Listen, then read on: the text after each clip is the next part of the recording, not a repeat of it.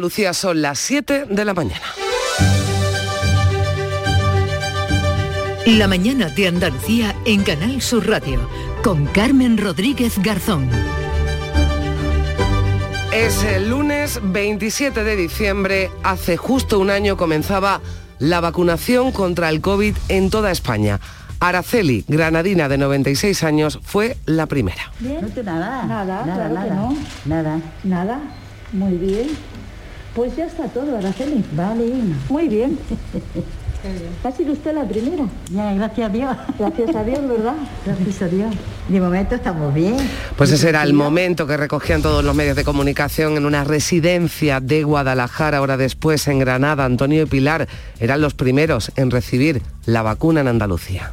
A todos no hace falta que nos vacunen, nos metan de todo, hasta ver si es posible eh, desechar el, el veneno que tenemos metido con la la dichosa... El bicho. Yo estoy muy contenta, de verdad, que se hayan esto porque hacía falta. Pues desde ese día ya son 38 millones de españoles los que tienen la doble dosis, casi 7 millones de andaluces. Ya desde hoy van a comenzar a vacunarse en nuestra comunidad con la tercera dosis a los ciudadanos de entre 50 y 60 años. La vacunación está frenando los casos graves de COVID porque los contagios siguen subiendo en esta sexta ola, pero la presión hospitalaria está lejos aún de las cifras que se alcanzaron, por ejemplo, el pasado febrero, cuando había 5.000 personas ingresadas en los hospitales andaluces. Hoy, a falta de que se actualicen los datos, los pacientes se elevan a 771. Es cierto que se multiplican los contagios, pero no se traduce en la presión hospitalaria que tuvimos en la tercera ola, en el mes de febrero, que llegamos a tener cerca de 5.000 ingresos hospitalarios en Andalucía, hoy estamos en 700. ¿eh? Es el perfecto ejemplo que las vacunas funcionan. El consejero de la presidencia ha pedido al gobierno más vacunas para que la tercera dosis pueda llegar al resto de la población. Aún quedan las celebraciones de fin de año, las cabalgatas de Reyes y las preguntas que muchos se hacen es si habrá restricciones como la que están aplicando ya otras comunidades autónomas, como toques de queda o cierre del ocio nocturno. La Junta puso el límite en los mil hospitalizados para tomar nuevas medidas. Veremos qué dicen hoy los datos. Y ya saben que desde el sábado oficialmente se ha dado por terminada la erupción del volcán de La Palma, pero el riesgo continúa, así lo explicaba Itaiza Domínguez, sismólogo del Instituto Geográfico Nacional. Todavía hay riesgos para la población, la emergencia no ha terminado y los riesgos principales son eh, pues la, emisión de gases, todavía las coladas y el cono volcánico se están enfriando. Hay que pensar que todavía hay mucho, muchas lavas con mucha temperatura ahí dentro que se están enfriando poco a poco. Y una buena noticia para empezar la semana, el precio medio de la electricidad por primera vez en casi dos meses caerá por debajo de los 100 euros y costará 96 el megavatio hora, casi la mitad que este domingo. Enseguida ampliamos estas y otras noticias de este lunes 27 de diciembre, pero antes nos fijamos en la previsión del tiempo Van a seguir las lluvias en esta última semana del año. Beatriz Galeano, ¿qué tal? Buenos días. Buenos días. Se van a ir retirando esas lluvias, sobre todo a partir de mañana. Hoy tenemos en Andalucía cielos nubosos con precipitaciones que serán ocasionales y más frecuentes en las sierras.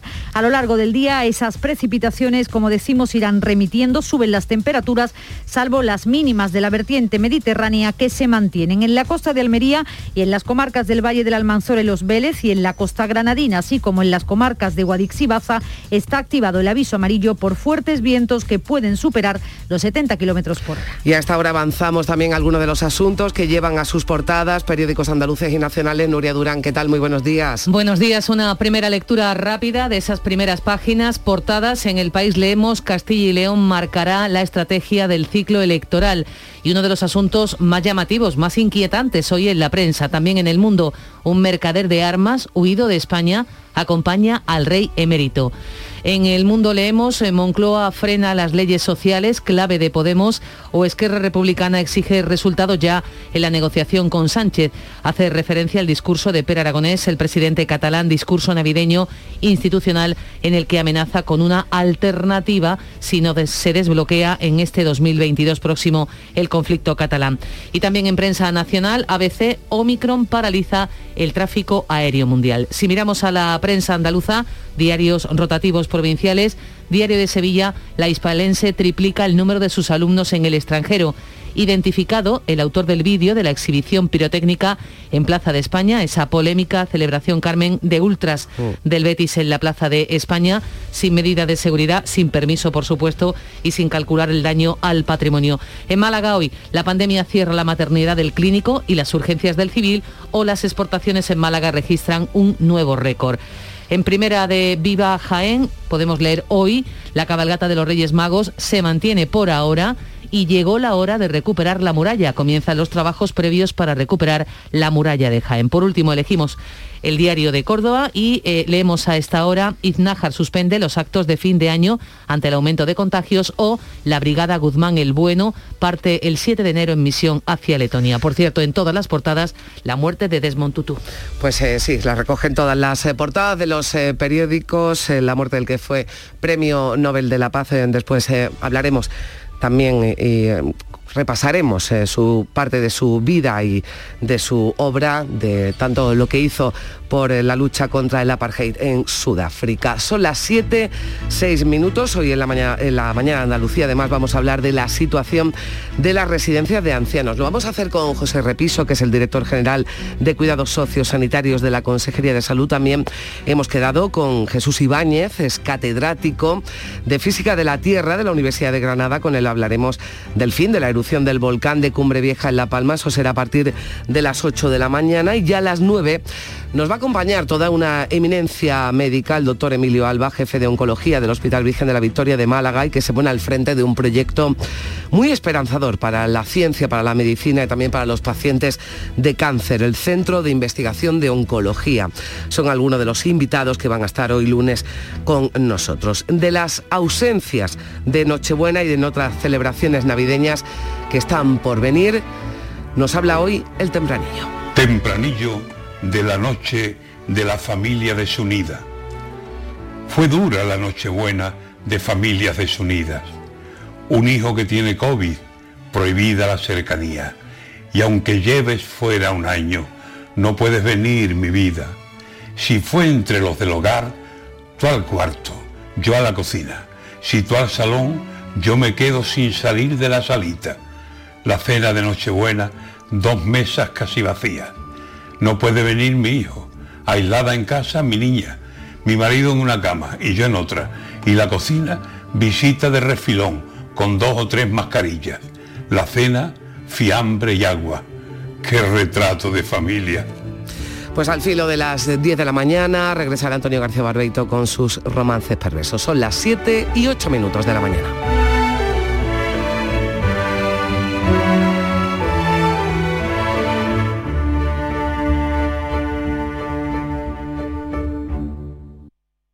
Aquadeus, ahora más cerca de ti, procedente del manantial Sierra Nevada, un agua excepcional en sabor, de mineralización débil que nace en tu región. Aquadeus Sierra Nevada es ideal para hidratar a toda la familia y no olvides tirar tu botella al contenedor amarillo. Aquadeus, fuente de vida, ahora también en Andalucía. Estas navidades viaja a Broadway con Company, en el Teatro del Soho CaixaBank. Regala teatro y no te pierdas este clásico con Antonio Banderas como protagonista y las principales figuras de la escena musical española. Una comedia musical de Stephen Sondheim y George Firth. Disfruta estas fiestas de Company en Málaga. La mañana de Andalucía con Carmen Rodríguez Garzón. Canal Sur Radio. Siete y nueve minutos de la mañana comienza una semana clave para conocer cuál será la evolución de la pandemia y si llegarán a necesitarse restricciones en Andalucía. El viernes, último día con datos, había 771 personas en los hospitales. La Junta puso el límite en los mil hospitalizados para imponer nuevas medidas, Beatriz. Y es que siguen subiendo los contagios a la espera de que se actualicen hoy los datos de la pandemia que se esperan altos. La incidencia acumulada está en 672 casos. Esta tasa corresponde al día de Nochebuena, cuando la Consejería notificó más de 10.000 nuevos positivos.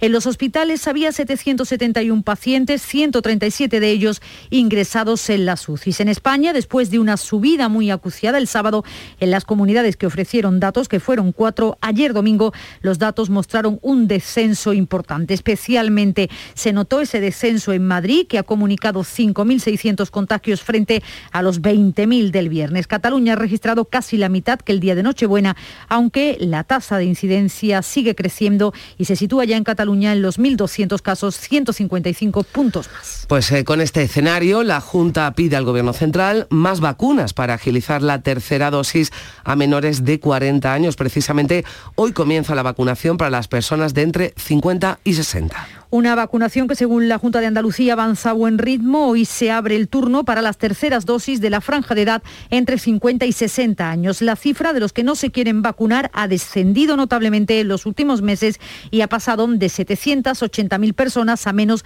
de 450.000. El portavoz del Gobierno, Elías Bendodo, lo atribuye a la exigencia del pasaporte COVID. De esos 780.000 andaluces, ya son menos de 450.000 los que quedan por vacunar de más de 12 años. ¿no? Lo que nos ha sorprendido es el efecto llamada para la vacunación que ha supuesto la implantación del pasaporte COVID por encima de la responsabilidad personal de contagiarse o contagiar a un familiar. Eso nos debe llevar a una reflexión como sociedad. ¿eh? También el consejero de la presidencia ha demandado al gobierno que envíe a la región más vacunas contra el coronavirus porque esta comunidad ha dicho no puede esperar hasta marzo para empezar a suministrar esa tercera dosis a los menores de 40 años. Hoy se cumple un año de esas primeras vacunas contra el coronavirus.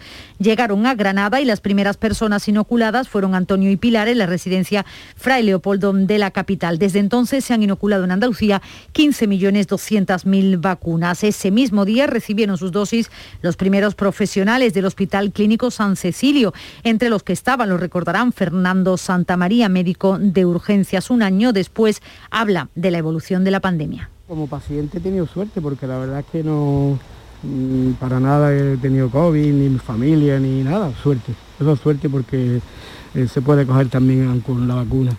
A nivel sanitario, pues la verdad es que hemos estado bien hasta ahora, hasta esta nueva aparición del Omicron que, Qué bueno que estamos desbordados en urgencias y los centros de salud lo mismo.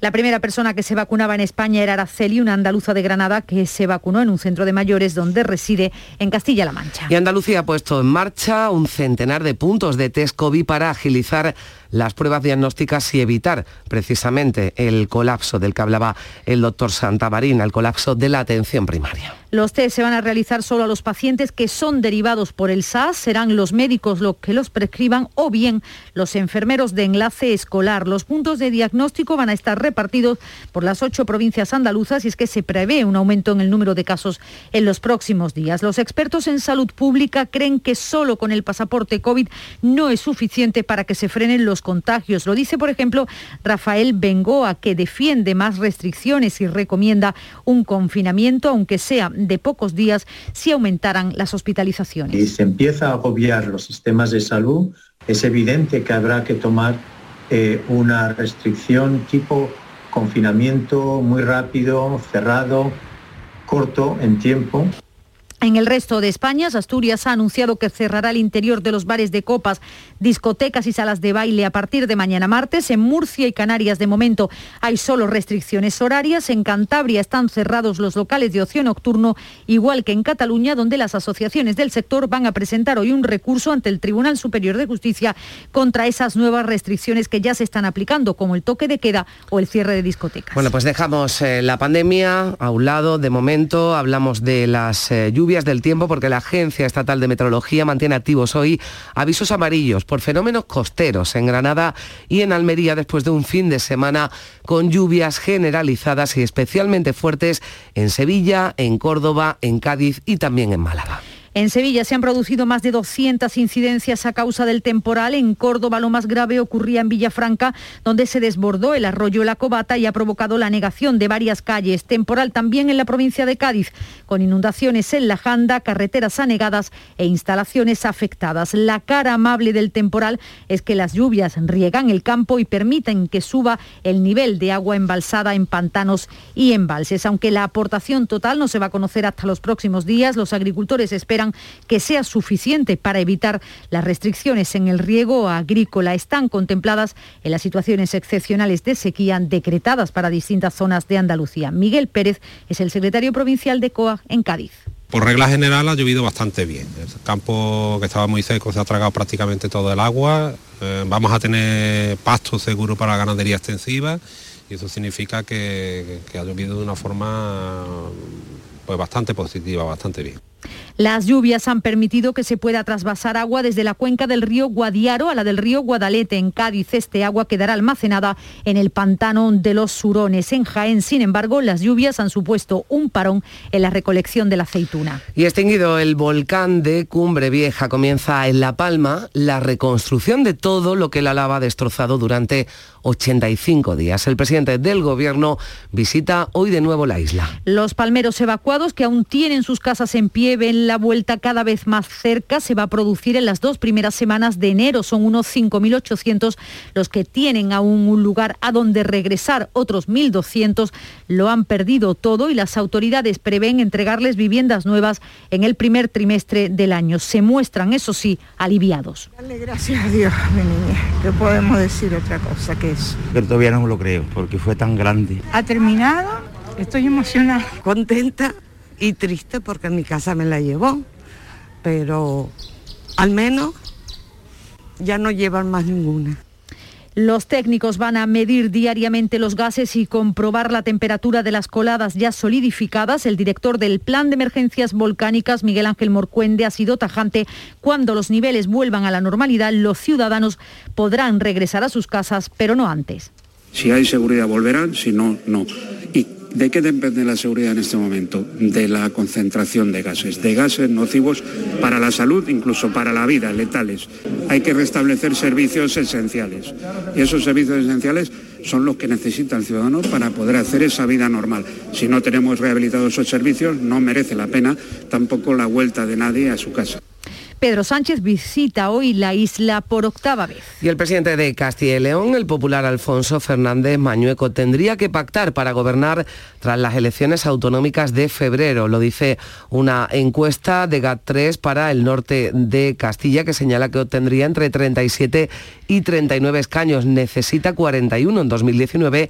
El PP consiguió 29. Según esta encuesta, el PSOE pasaría de los 35 actuales a entre 28 y 29 y Vox sería la tercera fuerza de la región ya que conseguiría 9 o 10 escaños, ahora tiene solo uno. Ciudadanos perdería 11 de los 12 asientos que obtuvo en los anteriores comicios autonómicos y Podemos pasaría de 2 a 1. La plataforma Soria ya entraría en la Cámara con un escaño. Según este sondeo, los ciudadanos, eso sí, suspenden a todos los líderes regionales. Y el líder de Más País, Errejón, ha anunciado que su formación no va a concurrir en esas próximas elecciones en Castilla y León y ha dicho que será un buen momento para comprobar si el problema de la izquierda es el número de candidaturas. Por lo que respecta a Castilla y León, eh, creo que hemos sido honestos, hemos dicho que no tenemos un grado de construcción y de presencia en el territorio que garantice uh, obtener representación y por tanto ser útiles.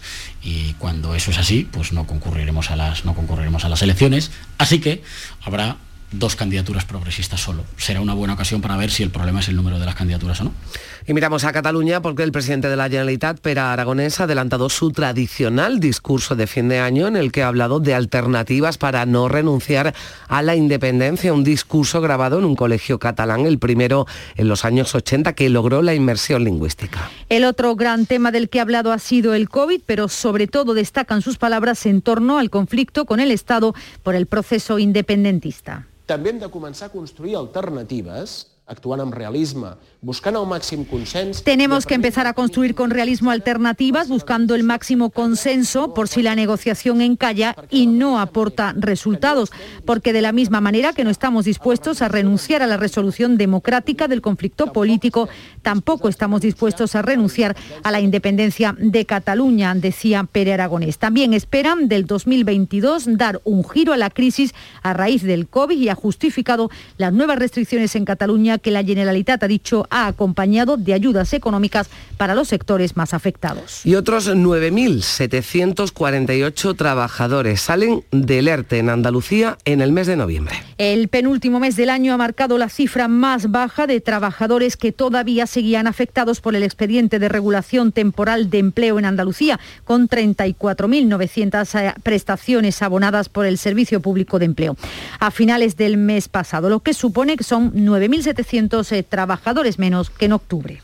Y el precio medio de la electricidad, lo apuntábamos al principio, el precio medio en el mercado mayorista continúa a la baja y por primera vez hoy en casi dos meses va a caer por debajo de los 100 euros. Va a costar 96 el megavatio hora, casi la mitad que este pasado domingo. Por tramos horarios, el precio máximo de la luz se va a dar entre las 6 y las 7 de la tarde con 207 euros. El mínimo con 2,67 euros el megavatio hora se ha registrado entre las 2 de la madrugada y las 6 de la mañana.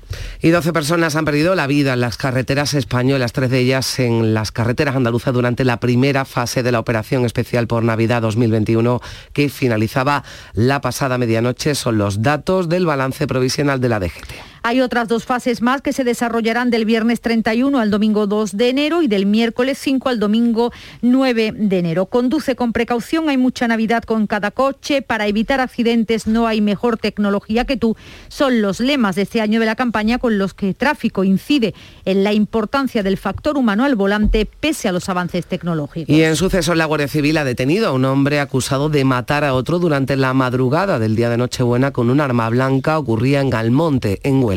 Entre ambos se inició una pelea en un pub por motivos desconocidos. Terminó en la calle, concretamente en el camino de los Llanos. Eh, el presunto agresor se encuentra en dependencias policiales a la espera de pasar a disposición judicial. Y el temporal que está azotando a la provincia de Huelva ha arrojado a la playa casi 1.400 kilos de hachís. Los fardos han ido apareciendo por distintos puntos del litoral de la provincia. Son en total 46 los fardos que se han encontrado en distintos puntos de la orilla, en una franja que va desde la playa del Parque Nacional de Doñana hasta la del Portil, en Punta Umbría. Además, junto a los 1.380 kilos de hachís han sido intervenidas tres narcolanchas, dos en Matalascañas, en Almonte y una en Cuesta Maneli, en Moguer. Y hablamos de turismo, la Sierra de Jaén, también Sierra Nevada han mantenido su nivel de reservas en este primer fin de semana de Navidad. Sin embargo, se han desplomado las reservas en el centro de las ciudades. Este fin de semana la ocupación en hoteles y casas rurales han superado una media del 70% en los principales destinos de Jaén. En Nochevieja se les une además la oferta de hoteles con cena cotillón. Para esas fechas las reservas en destinos de naturaleza alcanzan el 80%, lo dice José Ayala, presidente de los hoteleros jiennenses. En lo que es turismo de interior, en la zona de Jaén no estamos teniendo cancelaciones, las ocupaciones están siendo bastante buenas.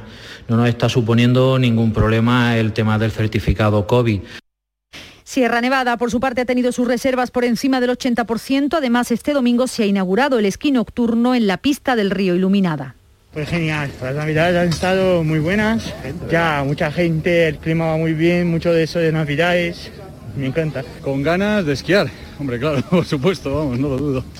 Cetursa tiene previsto abrir, hoy lunes 30 kilómetros esquiables, 37 pistas y 14 remontes. Jesús Ibáñez es consejero delegado de Cetursa. La reserva además, por ejemplo, para Nochevieja y todo, todo el tiempo, un poquito anterior y posterior, están también en, niveles, en niveles altísimos. Esta es una actividad segura que se practica al aire libre, que se va protegido con mascarilla, con, con gorro, con guantes.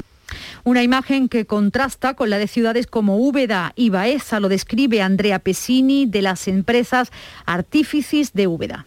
El panorama ahora mismo me atrevería a decir que es desolador, puesto que la expectativa era buena, era alta, pero el mazazo literalmente en el sector eh, turístico cultural, puesto que el ambiente que podemos respirar en el aire y ver era justamente la ausencia casi total y absoluta de visitantes en nuestras ciudades, en nuestros monumentos.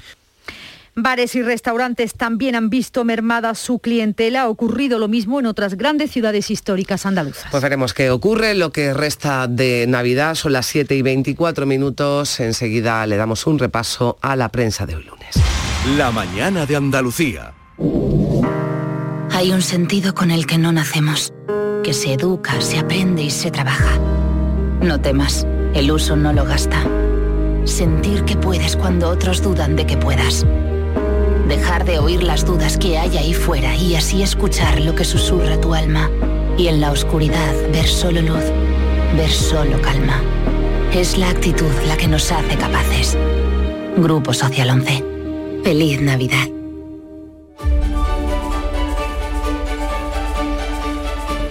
7.24 minutos, ya está por aquí de nuevo Nuria Durán, que nos cuenta con algo más de detalle las eh, principales noticias, los principales asuntos, Nuria, que llevan a sus eh, portadas, eh, también en el interior de los periódicos nacionales andaluces. Cuéntanos, Nuria. Bueno, pues la foto más repetida, Carmen, es la de Desmond Tutu. El talante risueño titula así en primera el rotativo El País.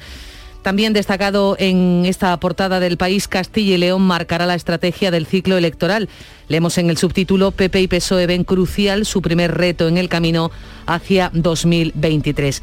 Uno de los asuntos, te decía, a las siete eh, más destacados de la prensa de hoy un mercader de armas huido de España acompaña al rey emérito. Abdul Raham El Asir, acusado de defraudar 14 millones de euros a la hacienda española, vive también en Abu Dhabi dice que la amistad entre el rey emérito y el Asir se remonta a los años 80, es una amistad pública, se sustenta, entre otras, en la afición por las monterías, dice eh, que se había enfriado esa relación en los últimos años, pero que la soledad en Abu Dhabi les ha hecho reencontrarse. Entre las viñetas, el roto, una corona deformada, requiere un encaje delicado. Hace referencia a cómo encajar ese discurso navideño ese eh, discurso del rey Felipe en un momento como el actual, precisamente entre otros por la eh, ausencia del rey emérito Hay que decir, de además, nuestro país. Nuria, que el discurso del rey, ayer salió el dato, ha perdido casi 3 millones de espectadores con respecto al del año anterior. Es verdad que cayó el consumo televisivo también con respecto a 2020, pero es llamativo que casi 3 millones de españoles menos vieron el discurso del rey la pasada noche. Pocos seguidores, no es youtuber, no es especialmente un youtuber el rey. Entre otros asuntos en las páginas interiores de El País, anecdotario de la mascarilla. En unos meses cumpliremos dos años del uso generalizado del cubrebocas y eh, dice, eh, destaca eh, asuntos como este, la apariencia de los rostros no atractivos mejoran un 42% con ella. La OMS decía en abril de 2020 que no eran necesarias. Se explicó entonces que no había suficientes. China exportó el pasado año 220.000 millones de mascarillas y ahora capa, acapara el 85% del mercado. Eso en el país. En el mundo, Moncloa frena las, las leyes sociales, perdón, leyes sociales clave de Podemos. Las dilaciones en la norma de vivienda, protección animal y trans frustran su aprobación antes de fin de año y torpedean el avance también de la ley de familias. En el mundo, eh, la foto está dedicada a Pere Aragonés en, esa, eh, en ese mensaje institucional, mensaje navideño, en el que exigía resultados ya en las negociaciones con Pedro Sánchez y elegía para ese mensaje navideño la primera escuela de inmersión, de inmersión lingüística hace 40 años. Todo el sentido ahora que eh, está... Mm, bueno, en, los últimas, en las últimas fechas, mm. destacada la sentencia del Supremo que obligaba a ese 20% de enseñanza en castellano. En ABC, Carmen, la foto eh, podemos ver a un par de pasajeros, pasajeros varados en el aeropuerto de Nueva York tras ser cancelado su vuelo un hombre con una cara eh, absolutamente desesperada y mm. ella, una mujer, hablando por teléfono. Su vuelo ha quedado suspendido y titula así, Omicron paraliza el tráfico aéreo mundial. Esa es la foto de portada de ABC. El titular más destacado, Pedro Sánchez ceba sus pactos con 38.000 millones para el separatismo. La Generalitat ha acaparado el 40% de la financiación extra inyectada este año por el Estado de las autonomías. En las eh, viñetas, una foto de un muñecote eh, recordarán ustedes ese juego con, una, eh, con un elástico que hacíamos figuras geométricas con los dedos y dice así, ponerse y quitarse la mascarilla pensando en el gobierno tiene sus riesgos. Un auténtico galimatías. En el español, 143 países reportaron casos el día de Navidad, se refiere a casos COVID, 143 países, entre ellos Congo y Yemen, pero España no lo hizo. Es casi cómico el titular. Nuestro país no ha reportado, ha dejado de publicar oh. cifras de contagios desde el pasado viernes y no se volverán a actualizar hasta el día de hoy. Estamos esperando además esa cifra aquí, particularmente en Andalucía, porque si superamos los mil, pues supuestamente... fue el límite que se marcó la Junta para tomar nuevas medidas, nuevas restricciones y recordamos que tenemos todavía muchas celebraciones navideñas por delante. Y en La Razón, el 70% de los españoles ve a Felipe VI en sintonía con la sociedad. En el Confidencial, Sanidad estudia a quién inyectar los dos millones de vacunas de Novavax que no sirven como refuerzo o los 200.000 trabajadores de ERTE no cobrarán la paga de noviembre hasta después de Reyes. Un fallo informático ha provocado el retraso. Bueno, pues son algunos de los asuntos que vienen hoy en la prensa en este lunes 27 de diciembre. Gracias Nuria, llegamos a las 7 y media.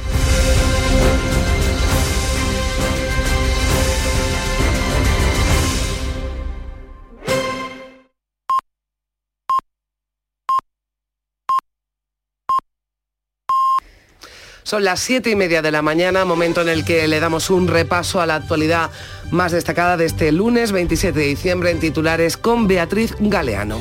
En unas horas comienza la vacunación de refuerzo para las personas de entre 50 y 60 años. Casi dos millones de andaluces han recibido ya las tres dosis y la Junta quiere agilizar el proceso y extenderlo a todos los sectores de la población. Reclama para ello más vacunas al Gobierno central. Hace justo un año que comenzó la campaña de vacunación. Empezó en las residencias y la granadina Araceli fue la primera en recibirla. Desde entonces se han administrado 15 millones de dosis en Andalucía, 187.000 a niños menores de 12 años, 38 millones de españoles se han inmunizado en estos 12 meses. Los contagios por COVID se multiplican por 12 en Andalucía en menos de un mes y después de la Nochebuena no es de esperar que los datos mejoren cuando los actualicen hoy la Consejería y también el Ministerio. Los expertos prevén que las cifras se disparen después de Navidad. Si los hospitalizados rebasan hoy el millar, la Junta estudiará nuevas restricciones. Terminada la erupción de La Palma, comienza la reconstrucción y se perfila el plan para el regreso de los 7.000 palmeros evacuados. La seguridad va a ser esencial, pero también que los suministros básicos vuelvan a funcionar. Pedro Sánchez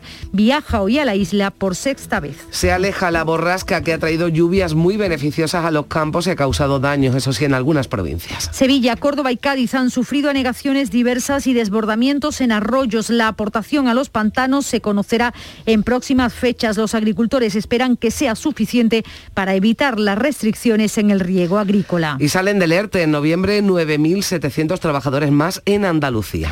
En el penúltimo mes del año quedaban 34.900 personas en expedientes de regulación temporal de empleo. Desde mayo de 2020 la cifra se ha reducido un 93%. Baja el precio de la luz a 96 euros el megavatio hora. Es el más bajo desde hace dos meses y casi la mitad que el de este domingo. A cuatro días de que acabe el año, un consumidor con tarifa regulada pagará este 2021 un 15% más que en 2018, el año más caro hasta ahora. El temporada roja, las playas de Huelva, 46 fardos de hachís. La Guardia Civil ha localizado en 24 horas 1.380 kilos diseminados entre Almonte y el Portil. La Policía Marítima Portuguesa ha encontrado otros 670 kilos de droga en el Algarve en similares circunstancias. Detenido el autor de un apuñalamiento mortal este sábado en Almonte que se había dado a la fuga. El altercado comenzó con una pelea dentro de un pub de madrugada, terminó en una reyerta en la calle. El fallecido tenía 30 años. Son las 7 y 33 minutos de la mañana. ¿Te apuntas a moverte de manera sostenible?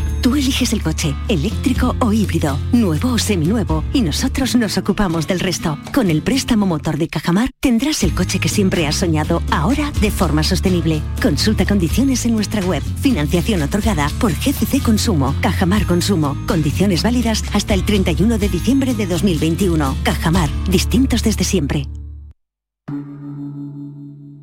Montepío, ¿en qué podemos ayudarle? Quería informarme sobre su seguro de decesos. Aquí tiene nuestra oferta. ¿Y en ese precio tiene cobertura completa? Sí, lo tiene todo cubierto. Compañía con más de un siglo de experiencia. Visite montepíoconductores.com. Montepío, lo tiene cubierto. Las claves económicas con Paco Bocero. Paco Vocero, ¿qué tal? Muy buenos días. Buenos días, Carmen, ¿qué tal? ¿Cómo estamos? Bien, feliz Navidad, que no nos habíamos felicitado. Iniciamos ya la última, la última semana de- del año, Paco, que es lo que vamos a tener estos días. Pues mira, Carmen, como bien dice, estamos ya en la última semana del año y la verdad es que la agenda económica de estos días tiene pocas cosas noticiosas de relevancia. Hoy y el viernes próximo son días festivos en el calendario para las principales economías occidentales y desde el frente económico las referencias miran ya todas hacia 2022. Yendo a lo poco que tendremos, lo más destacable en el frente doméstico va a estar mañana en el Consejo de Ministros con la aprobación de la nueva legislación laboral que tanto espacio informativo ha ocupado en esta segunda parte del año. Lo más destacable es el acuerdo en sí, no la dimensión de las nuevas medidas, puesto que el documento final parece más un compromiso de mínimos que otra cosa, tratando de no estropear lo que funciona y de corregir lo que podría debería mejorarse. Porque lo que se aprobó en 2012 en realidad se ha ido adaptando con el paso del tiempo a la realidad económica. Pero como estamos viendo y veremos mañana martes con toda solemnidad, la cuestión es el anuncio del acuerdo. Eso sí, su paso por el Congreso se va a antojar bastante complicado y ya lo iremos contando. Bueno, pues veremos entonces mañana cómo se desarrollan las eh, cosas, pero qué más eh, podríamos destacar, Paco, de lo que tenemos estos días ya finales de 2021. Pues mira, el otro centro de atención lo tendremos el jueves con la publicación del dato adelantado del IPC de diciembre. Ya hemos visto y sufrido permanente y diariamente el disparo de los precios a lo largo del año, un pequeño cine negro, porque aunque se temía y se advertía a finales de 2022 que la inflación podría ser uno de los peligros en 2021, la verdad es que no se creía que mm. se llegase a los niveles a los que ha llegado. Mira, vamos a hacer un pequeño ejercicio de recordatorio. Los organismos institucionales preveían en diciembre y enero pasado un IPC para España del 0,9%, la Comisión Europea, el 0,8% el Fondo Monetario Internacional y un 0,7% la OCDE pues números que ni recordábamos y que además están todos muy, muy, muy por debajo de lo que ha sucedido finalmente. Ahí es, si vemos dónde está el IPC, comprobaremos, como muy bien dice, que se, ha situado nada más y nada menos que un 5% por encima de todas estas previsiones. Es cierta una cosa y así hay que precisarla. Recordemos que la clave está en los precios energéticos y en menor medida en los alimentarios que se han visto afectados ya en efectos de segunda ronda por los primeros. Es decir, en los elementos más volátiles. Si nos vamos a la inflación subyacente, la estructural, nos encontramos con una subida este año hasta noviembre del 1,7%, por lo que vemos que cuatro puntos del IPC se han debido a esos elementos más volátiles. De cualquier manera, el jueves sabremos a partir de todo adelantado cómo queda el IPC final del año, que luego será confirmado a mediados de enero. Bueno, pues será el jueves y lo contaremos aquí porque estaremos eh, toda la semana también con las claves económicas con Paco Vocero. Paco, muchísimas gracias. Hasta mañana. Buen día. Gracias a ti, Carmen. Hasta mañana. Buen lunes. Son las 7.37 minutos. Frutos secos Reyes. Mucho más que pipas. Disfruta con nuestra deliciosa variedad de frutos secos, snacks y golosinas en los más de 35.000 puntos de venta que tenemos en Andalucía o en frutosecorreyes.es. Ah, y ahora con tu pedido a partir de 20 euros, te lo llevamos a casa gratis. Frutos secos Reyes. Tus frutos secos de siempre. La actualidad y las novedades en salud siguen estando en Canal Sur Radio, también en Navidad, en Por Tu Salud. Las noticias sobre investigación médica, prevención, terapias, las personalidades destacadas de la medicina en Andalucía. Por Tu Salud, contigo desde las 6 de la tarde, con Enrique Jesús Moreno. Canal Sur Radio, la Navidad de Andalucía.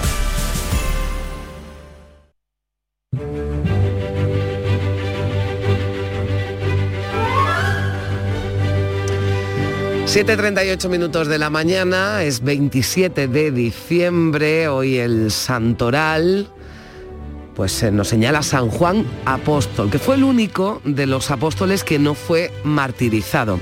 Según las escrituras, el santo murió de anciano en Éfeso, en la antigua ciudad de la región central del Egeo, en Turquía, hacia el año 100 de la era cristiana, es decir, que tenía una edad en torno a 94 años. San Juan Apóstol, que se celebra este 27 de diciembre en el que recordamos también que tal día como hoy, de 1994, el presidente de Ruanda fallecía en un accidente aéreo y esto hizo que el país se sumergiera en un baño de sangre y genocidio. La mayoría Hutu masacró a los Tutsi y medio millón de personas murieron asesinadas. Un misionero exclamó, no quedan demonios en el infierno, todos están en Ruanda.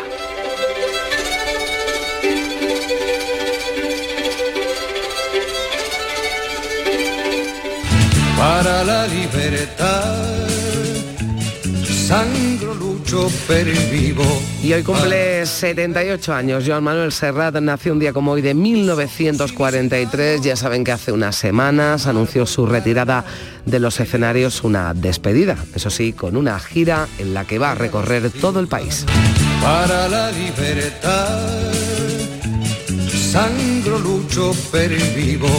Para la libertad mis ojos y mis manos, como un árbol carnal, generoso y cautivo, doy a los cirujanos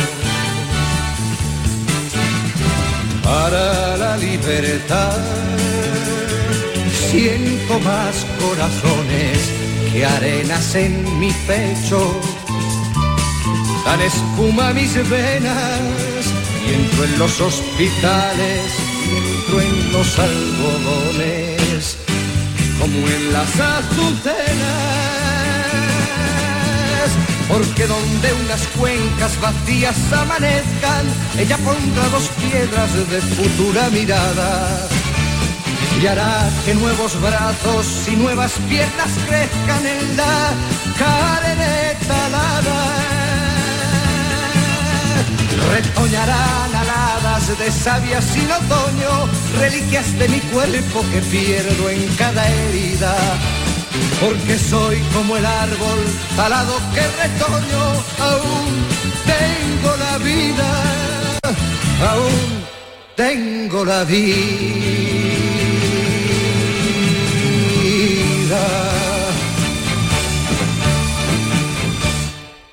Navidad los ojos de los niños adquieren un brillo especial, el brillo de la ilusión. Buenos pensamientos, deseos, gestos, buenas acciones. Nos conmovemos por los recuerdos, por quienes nos rodean y por los ausentes. Y sobre todo, por los recién llegados a la vida. La vida que vuelve a ser un renacer emocionante de luz y esperanza por un mundo mejor. Navidad. Un hermoso sueño que todos guardamos y que guardamos en tu caja de los sueños la radio. Feliz Navidad. Canal Sur Radio. La Navidad de Andalucía. La mañana de Andalucía con Carmen Rodríguez Garzón. Canal Sur Radio. 7.41 minutos de la mañana, en plena Navidad, se lo venimos contando, los contagios por COVID siguen subiendo, los datos, a falta de que se actualicen. En el día de hoy no dejan lugar a dudas. Los contagios se han multiplicado en Andalucía por 12 en menos de un mes, pasando de 868 el 1 de diciembre, 868 casos diarios a 10.328 el día 24, el último día en el que se ofrecieron cifras oficiales. El consejero de Salud, Jesús Aguirre, ha asegurado que los contagios van a seguir subiendo, al menos hasta mediados de enero, y por eso se sigue acelerando el ritmo de vacunación. Recordamos, hoy va a comenzar la vacunación en nuestra comunidad los ciudadanos de entre 50 a 60 años. La franja 60-50 empezaremos este lunes, el día 27 empezaremos a hacer, eh, empezamos a llamar a los de 59 años, empezamos ya a ir bajando de forma progresiva y yo calculo que para, para enero tendremos esa franja perfectamente vacunada. Pues son declaraciones de Jesús Aguirre, del consejero de salud, en una entrevista publicada por el diario ABC, la que también asegura que a pesar del aumento de los contagios, no son necesarias restricciones. Esta ola, dice el consejero, es diferente a las anteriores por esto. Ahora mismo no tenemos una situación clínica para que haya restricciones, estamos en 700 ingresos. Eh, llegamos a 5.000 en febrero. Eh, y la incidencia acumulada no tiene el valor predictivo que tenía en la anterior ola. Esta ola es totalmente diferente a, la anterior. ¿Por qué? Primero porque nos pilla vacunados. Pues eh, no podemos, decía Jesús Aguirre, solo confiar en las vacunas. La precaución es muy importante, las medidas de prevención, y por ello pide especial cuidado en las fiestas que se avecinan, como la de fin de año los cotillones, todo lo que eh, eh, muchísima gente o mucha gente no se, no se marca la distancia y además luego se relajan eh, las condiciones higiénico-sanitarias y entramos ya en la exaltación de la amistad. Y, ahí, y eso es un, foco de contagio.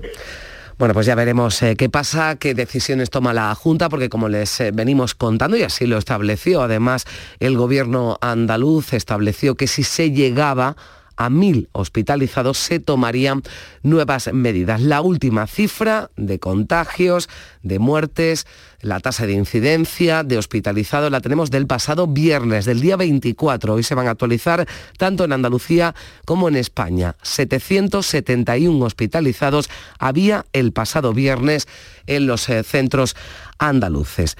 Hablando del COVID, ¿Se puede hacer humor sobre un tema tan serio como el coronavirus? Pues el dibujante y viñetista genense Arturo Molero nos ha demostrado que sí, que se puede hacer y que se hace de hecho desde el respeto. Acaba de sacar a la venta un libro donde recoge 40 de sus viñetas publicadas durante el confinamiento. La ha publicado el diario Jaén, César Domínguez. Arturo Molero se ha reído de los que promovían beber lejía, de las PCR que se iban a hacer por sálvase a la parte o por el acopio de papel higiénico, pero sus viñetas también han servido para crear conciencia sobre lo peligroso del virus, criticar los comportamientos de riesgo y homenajear a sanitarios o comerciantes que nos atendían en lo peor de la pandemia. Son viñetas que se hicieron durante el confinamiento, durante la pandemia, entonces pues si se dieron situaciones pues ridículas, pues, no sé, el acopio de papel higiénico, aquello de de recopilar cerveza, por si nos quedábamos en casa mucho tiempo y tal. Entonces, bueno, pues sí, se han dado muchas situaciones y luego también hay algo de, reflexión y, de, y, por supuesto de, de, reivindicación también.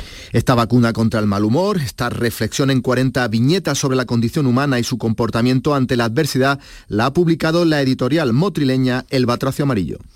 Y en La Palma, cuando se van a cumplir ya las primeras 48 eh, horas tras declararse el fin de la erupción del volcán, ahora es el momento de, pensar en la reconstrucción después de 85 días de destrucción, de destrucción de edificios, de viviendas, de infraestructura, de plantaciones agrícolas, 85 días en los que les ha cambiado para siempre la vida a miles de personas que lo han perdido todo, Luisa Chamorro. Era todavía verano y ya ha comenzado el invierno. Desde el 19 de septiembre hasta el 13 de diciembre ha durado la erupción más larga que se ha registrado nunca en la isla de La Palma. Así anunciaba ayer el fin de la pesadilla el director del Pevolca, Julio Pérez. La erupción ha terminado. No hay deformaciones significativas. La erupción ha durado 85 días y 8 horas. Desde el 19 de septiembre, casi todavía en verano, hasta el 13 de diciembre casi en invierno. Hemos pasado un otoño volcánico literalmente. Los responsables políticos y técnicos que han estado pendientes de la evolución del volcán y de sus consecuencias han mostrado su satisfacción por el funcionamiento del dispositivo, en el que han participado cerca de mil personas, operando simultáneamente, de los que un 15% eran personal científico, responsables que han tenido que tomar decisiones basadas en el conocimiento y siempre pensando en la seguridad de los palmeros, que recibían ayer la noticia del fin de la erupción con esperanza. Darle gracias a Dios, mi niña. ¿Qué podemos decir otra cosa que eso? Pero todavía no lo creo, porque fue tan grande. Ha terminado, estoy emocionada. Contenta y triste porque mi casa me la llevó, pero al menos ya no llevan más ninguna. Pero el fin de la erupción no significa el fin de la emergencia, sí un gran alivio porque termina la destrucción y es el comienzo de la recuperación. Yo creo que había pensado que la palabra adecuada es la palabra alivio. Yo creo que hoy podemos decir que sentimos todos alivio y podemos concentrarnos y dedicarnos plenamente a la reconstrucción. Una vez que ha cesado este iba a decir, insoportable este, este, terrible goteo diario de destrucción. También con el silencio del volcán se inicia el paulatino, ordenado y gradual realojo de los vecinos y de las actuaciones sobre la lava para restablecer las comunicaciones y emprender la reconstrucción. Y cambiemos de asunto, hablamos de los viajes del inserso que se han puesto a la venta ya después de dos años. Llegan con bastante retraso. Ofertan 140.000 plazas para los andaluces. Jerónimo Mingorance. Las agencias de viaje llevan una semana comercializando estos paquetes turísticos que normalmente salen a la venta en septiembre. La noticia es que aún hay plazas, ya que normalmente se agotan muy pronto nos dice José Manuel Lastra Picazo, que es el vicepresidente de la Federación Andaluza de Agencias de Viaje. Por supuesto, las circunstancias de la pandemia hacen que no tenga todo el éxito que nos gustaría, pero a pesar de ello, las noticias que tenemos en este momento, sin tener datos oficiales, es que del total de plazas que se ponen a disposición de los usuarios andaluces, un total de 140.000 aproximadamente, pues se ha vendido un 60-70% de dichas plazas. Andalucía vuelve a ser el destino preferido tanto de los propios andaluces como del resto de los españoles en esta campaña los precios oscilan entre los 115 y los 405 euros. Los paquetes turísticos de 15 días han sido eliminados y se han aumentado las plazas para los viajes de 8 y 10 días. Y el Parlamento andaluz, hace unos días, aprobaba con un amplio consenso la nueva ley de perros de asistencia, que aporta una novedad importante y es que amplía el número de colectivos que pueden acceder a lugares públicos acompañados y auxiliados por estos animales. Es el caso de los diabéticos, José Manuel de la Linde. Hasta ahora solo aquellas personas con problemas visuales podían acceder con sus perros a un supermercado, al autobús o un restaurante. Ahora se amplía a diabéticos, a aquellos que sufren ataques epilépticos o del espectro autista. Estos ayudantes de cuatro patas son muy necesarios para ellos, tal como detalla Vicente Arroyo, presidente de la Asociación de Usuarios de Perrogía. Los perros de aviso, que son perros que ayudan a diabéticos o personas con epilepsia para avisar de que puede producirse una baja de insulina o una pérdida de conciencia con la epilepsia. Esta ley renueva otra obsoleta norma de hace 23 años y lleva aparejado un régimen sancionador por si se produjeran incumplimientos. Y el Ayuntamiento de Sanlúcar de Barrameda, en Cádiz, vuelve a reclamar a las administraciones central y autonómica fondos para poder acometer la rehabilitación del Palacio de Orleans Borbón, una joya del siglo XIX que ahora es del Ayuntamiento de la ciudad, Juan Carlos Rodríguez. Este edificio ha sido catalogado como candidato a monumento patrimonial más amenazado de Europa para 2022. En el año 79, el municipio saluqueño adquirió este inmueble para evitar su destrucción. En la actualidad hay tres cuartas partes rehabilitadas, pero el mal estado de conservación del 25% restante le hace merecedor de este nombramiento. Desde el ayuntamiento evalúan entre 4 y 7 millones lo que costaría la rehabilitación total. Víctor Moras, el alcalde de Sanlúcar. Hemos estado buscando subvenciones tanto de la administración autonómica como de la central y creo que se deben de, de esforzar en dar partida a los ayuntamientos para la rehabilitación del patrimonio, primero porque es una manera muy importante, y lo estamos comprobando, de atraer turismo, de generar riqueza, y además porque los ayuntamientos no tenemos no tenemos capacidad económica para llevar a cabo obras de esta envergadura. A través de las celebraciones del quinto centenario de la circunnavegación se han restaurado otros inmuebles de la ciudad. Y hoy comienzan las obras de restauración de la fachada principal de la Universidad de Sevilla que van a durar ocho meses. Se trata de la portada de la fábrica de tabacos, la sede del rectorado de la Hispalencia. Asunción Escalera. Esta mañana se colocan los primeros andamios, serán compatibles con la entrada al edificio por esta puerta principal. Se van a realizar trabajos en la escultura alegórica de la fama que corona la fachada desde 1755 y también se va a reponer el ramo de azucenas perdido, para lo que se va a realizar una réplica artesanal con una pátina de envejecimiento. Según ha explicado el director general de Espacio Universitario, Francisco Montero, para cometer esta restauración se ha hecho un trabajo histórico previo. Hemos vinculado eh, la portada a la etapa de Van der Bosch y el estudio histórico, aparte de reconocer la entidad histórica y cultural de, la portada, también ha hecho hincapié en identificar los elementos de valor en cuanto a la singularización de su composición y en este sentido también reconocer los valores culturales del bien para que luego la, la intervención se haga hincapié en conservar todos estos valores singulares y culturales que lo convierten en un patrimonio histórico único. Las obras cuentan con un presupuesto de 340.000 euros.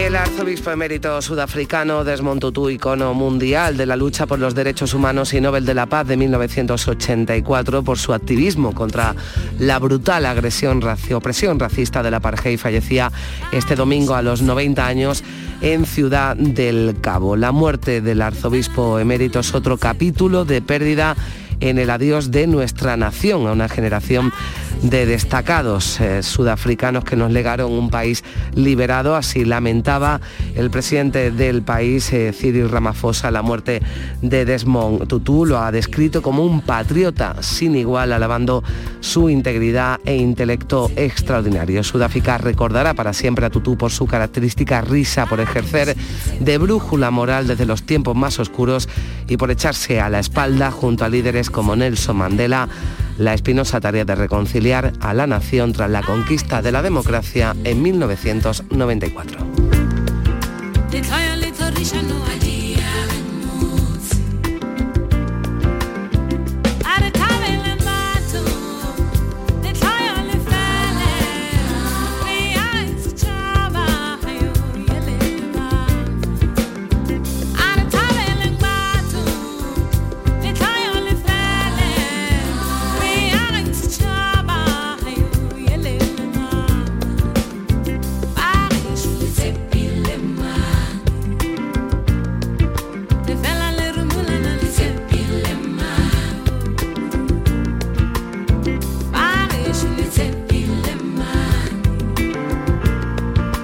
La mañana de Andalucía. Aquadeus, el agua mineral natural de Sierra Nevada, patrocinador de la Federación Andaluza de Triatlón, les ofrece la información deportiva.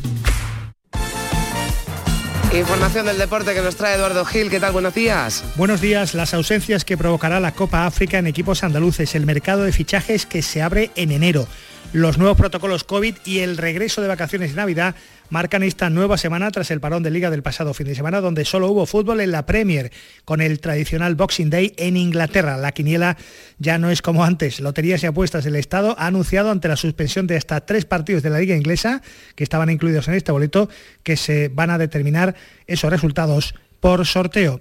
Hoy lunes regresan a los entrenamientos la mayoría de los equipos de primera y segunda división. Entre los andaluces hay especial atención, por ejemplo, en el Málaga, que hace una semana comunicaba media docena de positivos en su plantilla y sigue la evolución de los casos COVID que hay en el equipo. El club y el cuerpo técnico están este lunes muy atentos especialmente a los nuevos test que se harán los jugadores antes de incorporarse por la tarde a los entrenamientos. Por ejemplo, el Sevilla y el Granada, que jugaron los días 21 y 22, retrasan su llegada hasta mañana y pasado respectivamente. El fútbol va a estrenar nuevo protocolo a partir de ahora con test de antígenos diarios en la plantilla y mascarillas en los partidos para todo el banquillo, excepto para los entrenadores.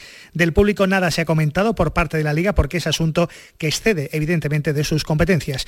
El Granada además sopesa si abre la puerta o no este miércoles en los Cármenes al público para este primer entrenamiento de la semana después de las vacaciones de Navidad y veremos a ver si entran o no los aficionados al Estadio de los Cármenes. La intención de la entidad era la de habilitar la tribuna para el acceso, pero medita no hacerlo.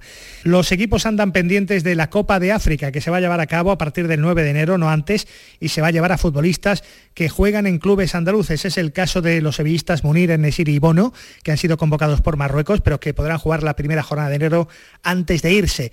También es el caso del cadista Acapo, que también estará en el Cádiz Sevilla del lunes 3. Nigeria, por ejemplo, ha convocado al delantero de la Almería, Sadik, que se perdería el próximo mes de competición del equipo de Rubi, que lidera la categoría de plata. Entre tanto, en el mercado, el Sevilla y Monchi parecen dispuestos a mover ficha porque se va a abrir el mercado invernal el próximo mes de enero. La estrella del Manchester United, Martial, cubriría las expectativas de Lopetegui porque puede jugar en dos y hasta en tres posiciones del ataque. Parece que es el nombre a seguir, Martial, porque el jugador pretende también abandonar Old Trafford y eso facilitaría una operación de préstamo. La cuestión económica es el problema, ya que su ficha para apenas cinco meses de competición sería de un millón al mes de salario, más de cinco millones de euros para una cesión hasta final de temporada. El Cádiz, por su parte, ha solicitado la cesión del exevista del holandés Luc de Jong, que podría romper su préstamo con el Barça para ser cedido por el Sevilla al club que preside Manuel Vizcaíno y así reforzar la posición de nueve que ocupa Negredo para salir de los puestos de descenso, que es donde está el conjunto amarillo en este momento. A propósito del Cádiz, Joe Batiarra, centrocampista de Mali, desde hoy lunes está a las órdenes del técnico Álvaro Cervera. Procede del Salzburgo austriaco, estos últimos meses ha estado en la Major Soccer League norteamericana y el técnico va a tener que decir si eh, vale para la primera plantilla porque está a prueba. El Granada, por su parte, se ha fijado en el portugués Gonzalo Paciencia, una opción costosa para el ataque. El club se ha planteado la incorporación de este delantero internacional luso que juega en el Eintracht de Frankfurt alemán, pero que implicaría un traspaso y un salario excesivamente elevado. Veremos a ver qué ocurre. En el Betis, además de acometer la renovación de Fekir, de su estrella, se da por apalabrada la llegada del madridista Ceballos ahora en enero. En este sentido, el propio club acaba de publicar un tuit insinuando y jugando con esa posibilidad en la red social Twitter. También se escuchan ofertas por el mexicano Lainez, que en su país se asocia a Español, a Mallorca o a Elche como posibles destinos para una cesión. Por cierto, que la cláusula de rescisión del nuevo contrato del técnico Pellegrini hasta 2025 ascendería a más de 5 millones de euros y según las temporadas va decreciendo. Otro técnico que estuvo y triunfó en Málaga, Javi Gracia, ha sustituido en Qatar a Xavi en el Al-Sad, que ha empezado, por cierto, con triunfo su liga. Paco Gémez, otro entrenador, ya es oficialmente técnico del Ibiza en segunda, sustituyendo a Juan Carlos Carcedo. Y recordemos, por último, que la Federación Internacional de Tenis debe aprobar próximamente que Marbella albergaría el España-Rumanía de la Copa Davis el próximo mes de marzo, días 4 y 5, donde ya se prepara un homenaje internacional a la leyenda Manolo Santana. Aquadeus, ahora más cerca de ti, procedente del manantial Sierra Nevada, un agua excepcional en sabor, de mineralización débil que nace en tu región. Aquadeus Sierra Nevada es ideal para hidratar a toda la familia y no olvides tirar tu botella al contenedor amarillo. Aquadeus, fuente de vida, ahora también en Andalucía.